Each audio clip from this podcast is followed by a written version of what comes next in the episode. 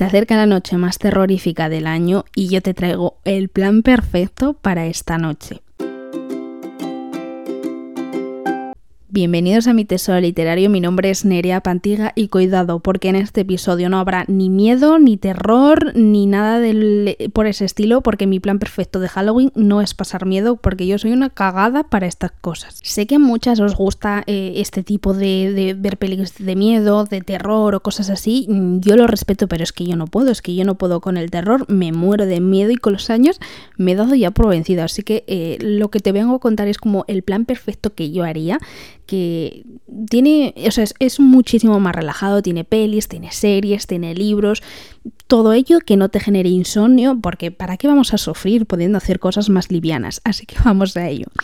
La primera recomendación que te traigo sería para mí la serie perfecta y la serie perfecta es una nueva que tiene Netflix que se llama Tú no eres especial. Es una producción española que cuenta más o menos, más o menos no, cuenta con seis episodios, no sé qué estoy diciendo, cuenta con seis episodios y además de media hora. O sea que si echáis cálculos es ideal para hacer un maratón y acabártela ese mismo día. Vaya, sigue la historia de Amaya, que en resumidas palabras, la vida de Amaya es un auténtico cagao. De la noche a la mañana tiene que decir adiós a su vida en Barcelona, donde tiene pues, a todos los amigos, su día a día establecido, toda su vida, y se tiene que trasladar al pueblo de su madre, donde nunca ocurre nada.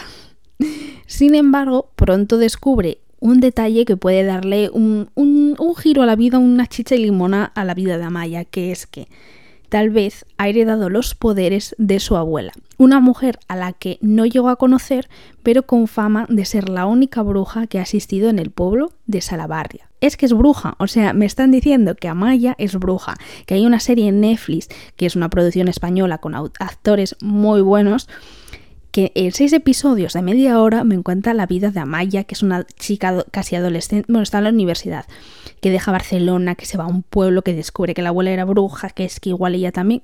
Una maravilla, una maravilla que yo seguramente me vea en esa semana de Halloween. El plan número dos, si te gusta más la fantasía, creo que la otra de las novedades que ha lanzado Netflix mm, puede ir contigo y además es basada en unos libros muy famosos que está reeditando Puck, que hemos hablado de ellos en las novedades de hace meses y yo creo que esta novedad te puede ir muy bien. Estoy hablando de la escuela del bien y del mal y todo tiene sentido porque en esta serie existen los cuentos con sus héroes y con sus villanos. O sea, no es una mm, serie que digas tú, pues me voy a partir el culo. No, porque tiene villanos y también tendrá seguramente su parte oscura que veremos aquí.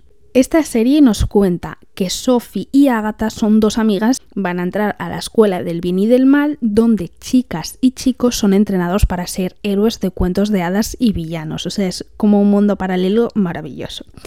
Sophie, con su ambición de princesita, su devoción por las buenas acciones, ella está segura de que va a entrar a la escuela del bien, porque las escuelas del bien y del mal están separadas. Entonces Sophie, que es como una princesita, se piensa que va a ir directamente a la escuela del bien. Y mm, ella cree que se va a unir a las antiguas alumnas que son Cenicienta y Blancanieves. O sea, es que no me digáis que no es una maravilla esta serie. Tengo unas ganas de verla, claro. Cuando tú escuches este episodio, la serie ya estará disponible. Pero cuando yo lo estoy grabando, no, todavía quedan unos meses. Y por otro lado tenemos a Agatha, que es la otra amiga, que mm, tiene un aspecto mucho más sobrio, es antipática, tiene un gato malvado y mm, pues la verdad es que parece ser la, la luna ideal para la escuela del mal. ¿Qué pasa? Las amigas muy pronto averiguan que sus destinos han sido invertidos y claramente pues Sofía acaba la escuela del mal y Agatha a la escuela del bien.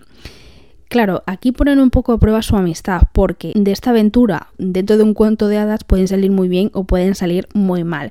Yo he estado viendo fotografías, he estado viendo el tráiler y me parece que han hecho muy bien, muy buen trabajo de imagen, de sonido, de todas estas cosas. tengo unas ganas de verla brutales. El plan número 3 son las películas y te lo he comentado en otros episodios, pero es que este año tenemos recién salidito del horno la nueva película de Ocus Pocus. Yo esto te lo conté creo que en las noticias literarias de agosto o de septiembre, no lo tengo muy claro. Ya está disponible en Disney Plus y es que no hay mejor maratón un día de Halloween que ver la primera y la segunda película de Ocus Pocus. Yo tengo muchísimas, de nuevo, muchísimas ganas de ver esta segunda película porque claro, son muchos años de diferencia, el cine ha avanzado muchísimo y creo que efectos especiales, mm, imagen, sonido, todo va a haber evolucionado un montón y además viendo a las mismas personas que interpretaron y Ocus Pocus en la, en la número uno y han pasado los años, entonces va a ser maravilloso. Si estás un poco en babia, como yo suelo estar de normal, te cuento que la película original nos presentaba a las hermanas Sanderson, que son Winifred, Mary y Sarah, que son tres brujas que obtienen su juventud quitándose a los niños y a los adolescentes. El día de Halloween de mil no sé cuánto, durante los juicios de Salem fue, fueron ahorcadas, pero una de las hermanas, Winifred, consiguió lanzar un hechizo por el que si un niño o una niña conseguían encender la vela de llama negra en una noche de Halloween, ellas volverían a, revivir. Y así es como empieza la primera peli que es en el año, creo que en el 93 o una cosa así, un niño hace el, el, hechizo, o sea, un error hace que el hechizo se desenvuelva y ellas aparecen. Entonces ese chico, que bueno, es más, más bien adolescente, tienes que convertirlas otra vez en polvo porque están como una auténtica regadera.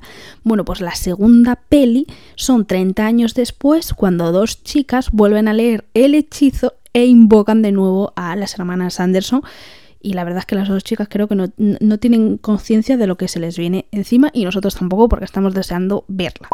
Y para finalizar nuestro plan ideal, pues te voy a dejar algunas recomendaciones de libros, claramente, que me parecen adecuados en cuanto a temática. Aunque, mm, seamos sinceros, creo que Halloween eh, es un día festivo y cualquier libro podría irnos bien, ¿sabes? O sea, si es romance, pues también podría irnos bien. Y además sé, porque yo los he grabado antes, que hay episodios en el episodio de novedades de octubre, tienes dos libros que no te voy a comentar, pero que sepas que pueden ir muy bien dentro de este plan porque son temática de brujas. Así que te dejo abajo linkeado el episodio por si lo quieres escuchar. No obstante, también te voy a recomendar una trilogía de brujas que yo llevo queriendo leer muchísimo tiempo y se titulan Asesino de Brujas. Son unos libros juveniles que tuvieron muchísimo éxito y que yo no, no me uní al furor porque ya sabes que o me uno al principio o dejo pasar un poco el tiempo porque si no luego como que las expectativas me juegan malas pasadas y claro, una trilogía que todavía no estaba lanzada de forma completa la dejé un poco pasar. Te cuento un poco de qué va por si tú te quieres animar porque ahora ya están disponibles los tres libros. Dos años atrás, Lowe huyó de su aquelarre y se refugió en la ciudad de Cesarine donde renunció a la magia para vivir de lo que pudiera robar. Lo hizo porque allí cazan a brujas como Lowe porque las temen y las queman. Como cazador de la iglesia, Reid ha vivido su vida bajo una regla. No permitirás que ninguna bruja viva. Pero claro, cuando Lowe realiza una gran artimaña, tanto ella como Reid se ven obligados a aceptar una situación impensada, el matrimonio. Incapaz de ignorar sus sentimientos, que son cada vez más fuertes, pero sin poder cambiar, Lowe debe elegir. O sea, me estás diciendo que eh, este libro es de brujas, es un enemies to lover, es además imposible y con el cliché de amor forzado, pues es que lo tiene todo, papi, O sea, este libro es un sí rotundo. Yo ya te digo que fue un furor y tengo muchísimas ganas de leerlo. Y oye, mira, ahora que estoy haciendo este episodio para ti, creo que también me voy a animar a hacer un poco este plan. Creo que, que me voy a ver todas las pelis y las series, pero creo que estos libros también. Y aunque no entra dentro de la temática como tal, me gustaría también recomendar otra trilogía que lleva un sentido un poco más dark, más oscuro, en el sentido de que es un thriller psicológico juvenil que puede ser también englobado dentro de la, de la, fantasía romántica. Estoy hablando de Caraval y de toda la trilogía en sí, pero el primer libro se llama Caraval. Te los dejo abajo linkeados para que no tengas problema en encontrarlos. Y en este caso nos presenta a Scarlett, que no ha salido nunca en su vida de la diminuta isla de Trisda donde mm, sueña con las maravillas de Caraval, que es una celebración que se hace de forma anual eh, en una semana, dura una semana, y allí todo el público mm, puede participar dentro del espectáculo. Caraval nos cuenta que es magia, es misterio y es aventura. Y para Scarlett y para su hermana Tela representa como un poco la libertad y una forma de escapar de un padre que les hace la vida un poco imposible. ¿Qué pasa? Que es que las hermanas reciben una invitación para ir a Caraval y parece, ellas piensan que sus sueños se hicieron realidad, pero claro, la hermana pequeña, Tela, desaparece momentos después de su llegada, secuestrada por la organización del espectáculo que se llama Legend. Y claro, ¿qué pasa? Que Scarlett tiene entendido que todo lo que sucede en Caraval es una, una ilusión. Entonces se ve sumida en un peligroso juego donde tiene amor, tiene magia, tiene desconsuelo y no sabe si es real o no. Entonces tiene que descubrir si Tela está en peligro y tienen que encontrarla antes de que termine el juego o si no nunca más la va a ver. O sea, es que es un thriller psicológico que creo que te, que te vuela la cabeza. A mí me regalaron el primer libro hace el, el verano pasado cuando para mi cumple y lo tengo sin leer. O sea, es que soy lo peor de lo peor. Y bueno, estas han sido mis recomendaciones. La verdad que yo me voy a, inclinar un poco más por, ver las series que he comentado. Seguramente finalizaré el día con Ocus Pocos, pero también me encantaría poder leer durante el fin de semana un poquito de, estos libros, sobre todo de Caraval, que lo tengo ya en casita, así que seguramente me anime con él. Aunque mm, Asesino de Brujas me sigue llamando mogollón. Yo lo que te he dicho, mm, creo que es mi plan perfecto. A mí no me gusta el miedo y yo la verdad que no soy mucho de esta festividad. Me da un poco de yuyu los decorados. Yo es que soy más de purpurina, de lucecitas, todas estas cosas que la Navidad nos trae. Así que mm, no me gusta mucho. Es verdad que el otoño es de mis estaciones favoritas. El otoño la primera y la primavera la segunda. Así que, bueno, me gusta la estación, pero no me gusta mucho lo que trae consigo Halloween. Aún así, quiero que me cuentes cuál es tu plan ideal o qué, es lo que vas a hacer. Lo puedes hacer eh, en mi Instagram, que es arroba mi tesoro literario.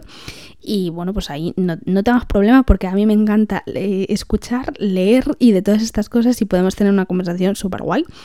Y nada, que te mando un beso enorme, que espero que tengas un día muy terrorífico y que nos vemos muy prontito.